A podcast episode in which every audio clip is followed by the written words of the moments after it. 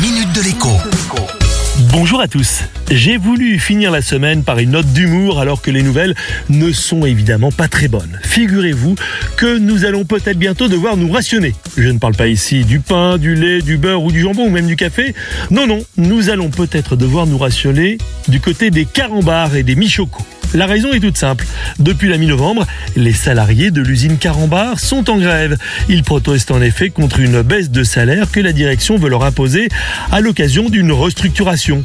Une baisse de salaire de 25% que la direction justifie par un déménagement de l'usine dans de nouveaux locaux à seulement 10 km de l'actuel site de production. Alors on ne rentrera pas dans ce débat, sachant que malheureusement, ce genre de situation est appelé à se répéter dans les prochains mois. En revanche, eh bien, qu'un petit marché noir est d'ores et déjà en train de se monter sur les sites de petites annonces. Des petits malins proposent des sachets de carambar au double de leur prix normal. En réalité, sachez que le marché de la confiserie est en crise, car à force de dire que le sucre est mauvais pour la santé, qu'il ne faut pas forcer sur les bonbons, surtout euh, du côté des enfants, eh bien, leur consommation est en baisse. En attendant, si vous tombez sur un sachet de carambar de votre supermarché, aujourd'hui ou bien ce week-end, vous savez ce qu'il vous reste à faire.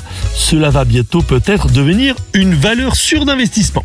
Bon week-end Minute de l'écho avec Jean-Baptiste Giraud sur radioscoop.com et application mobile Radioscoop.